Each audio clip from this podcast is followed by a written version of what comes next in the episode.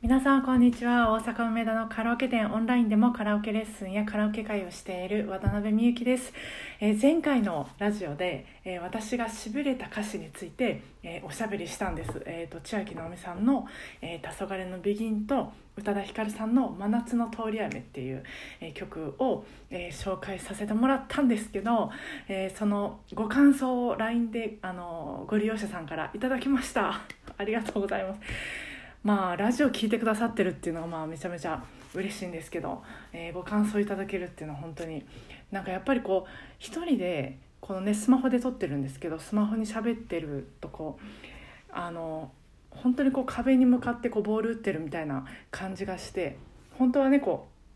うあのおしゃべりしたくてこうしてるのでやっぱご感想いただくとそのおしゃべりしてる感が感じられてとっても嬉しいです。で、えーと、そう佐野元春さんの「情けない週末」っていう曲のことを教えてもらったんです。であのまあ菅氏顔さんとか千原ジュニアさんとかその、えー、いろんな方もこの曲の歌詞を好きって言われてたっていうお話も聞かせてもらって私知らなかったです全然。であの佐野元春さんのファンだっていう方は結構あのいらっしゃってご利用者さんでも。でもその今まであのじっくり聞いたことないなと思って。でこの曲あの買って、えー、と聞いたんです。そしたらすごい良かったです。あの歌詞があの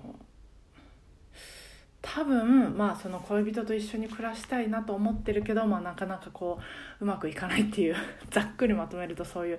曲ででその単語のチョイスがすごいなと思って私のこう私の単語ワールドの中には全然ない単語ばっかりでまずその「情けない週末」っていうのもねなんかあの恋人と過ごしてる週末のことを指してるんだと思うんですけど普通なんかウキウキした感じのね週末みたいなタイトルつきそうですけど「情けない」っていう単語を選ばれてる時点でそのこの恋人同士のあの物語の背景というかねそういう関係性とかそういうのも含めて深いところが伝わってきますよね。でそういうのを伝えたくてもう情けないっていうのを私だったら選ばなくてそういう語彙がなくて私の中に情けない週末っていいですよね。まあ、その生活という薄のろを乗り越えてっていうあのフレーズもあるんですけどその生活とか薄のろとかっていう単語からもなんかこう、ねさまあ、ちょっと2回目になりますけどこう登場人物がどういう人たちでとか今どんな生き方をしてどんな生活をしててっていうのがなんとなくこうわーっとこう伝わってきますよね。この曲もなんか聴いてると映画見てるみたいにこう映像がわっと浮かんだんですけどその歌詞もそうなんですけど声がすごくいいなと思ってあの特にあのサビのうん力強く歌われてるところ力強いんですけどちょっとザラザラしててその力強さだけただ強いだけじゃないなんかこう深さとかなんかこう憂いみたいなのもあってだからそれすごくなんか色っぽくて。であのこの曲のアレンアレンジというか構成が、まあ、アレンジと構成も面白いなと思って普通、まあ、まあ時代が違うって言われたらあれですけど、まあ、今、まあ、よくあるのはイントロがあって、まあ、1番 A メロ B メロサビの1番があってで、まあ、また2番 A メロ B メロサビっていうのがあってで、まあ、感想があって、まあ、C メロなんか今までに出てきたことないメロディがわっと出てきてで、えー、まあサビ繰り返してアウトロで終わるみたいな、えー、構成が多いと思うんですけどこの曲って、まあえ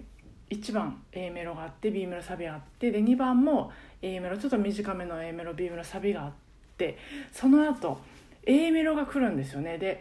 アウトロって言っていいのか分かんないですけどその後 A メロっぽいコード進行が2回繰り返されてて多分トランペットがソロで吹いてるんですけどメロディーメロディーというか、うんまあ、ソロでこうあの演奏されててそれがいいなと思って普通そのサビが一番まあ盛り上がるっていうかねそのメインというかその伝えたいところなのでサビで終わるとその物語も完結したって感じがすごくするんですけど A メロで終わられると A メロ、まあ、完全に A メロと同じじゃないちょっとコード進行もちょっと違うとは思うんですけど大体 A メロっぽいコード進行でそこでこう終わられると本当こうたまだ続いてるその主人公たちの物語が続いてるみたいなその余韻に浸てる感じがするので何ていうかその歌詞にあるようにあなたと暮らしていきたいけど、まあ、生活のいろんなことがあってこう暮らせないとかそういうこう主人公の喜びとかこう悲しみとか苛立ちみたいなそういうのがすごくこう伝わってきてあこういう構成があったんだな面白いなと思ってあのすごくずっとなんかもう聞いてました。教えてくださって。あの素敵な曲のことを教えてくださってありがとうございました。っていうかラジオ聴いてくださってる皆さんありがとうございます。またあのどんなご意見でもご感想でも構わないのであの LINE とかで、えー、教えてください。おしゃべりしましょう、えー、それでは今日も聞いてくださってありがとうございました。明日もお互いご機嫌に過ごせますように。今日もお疲れ様でした。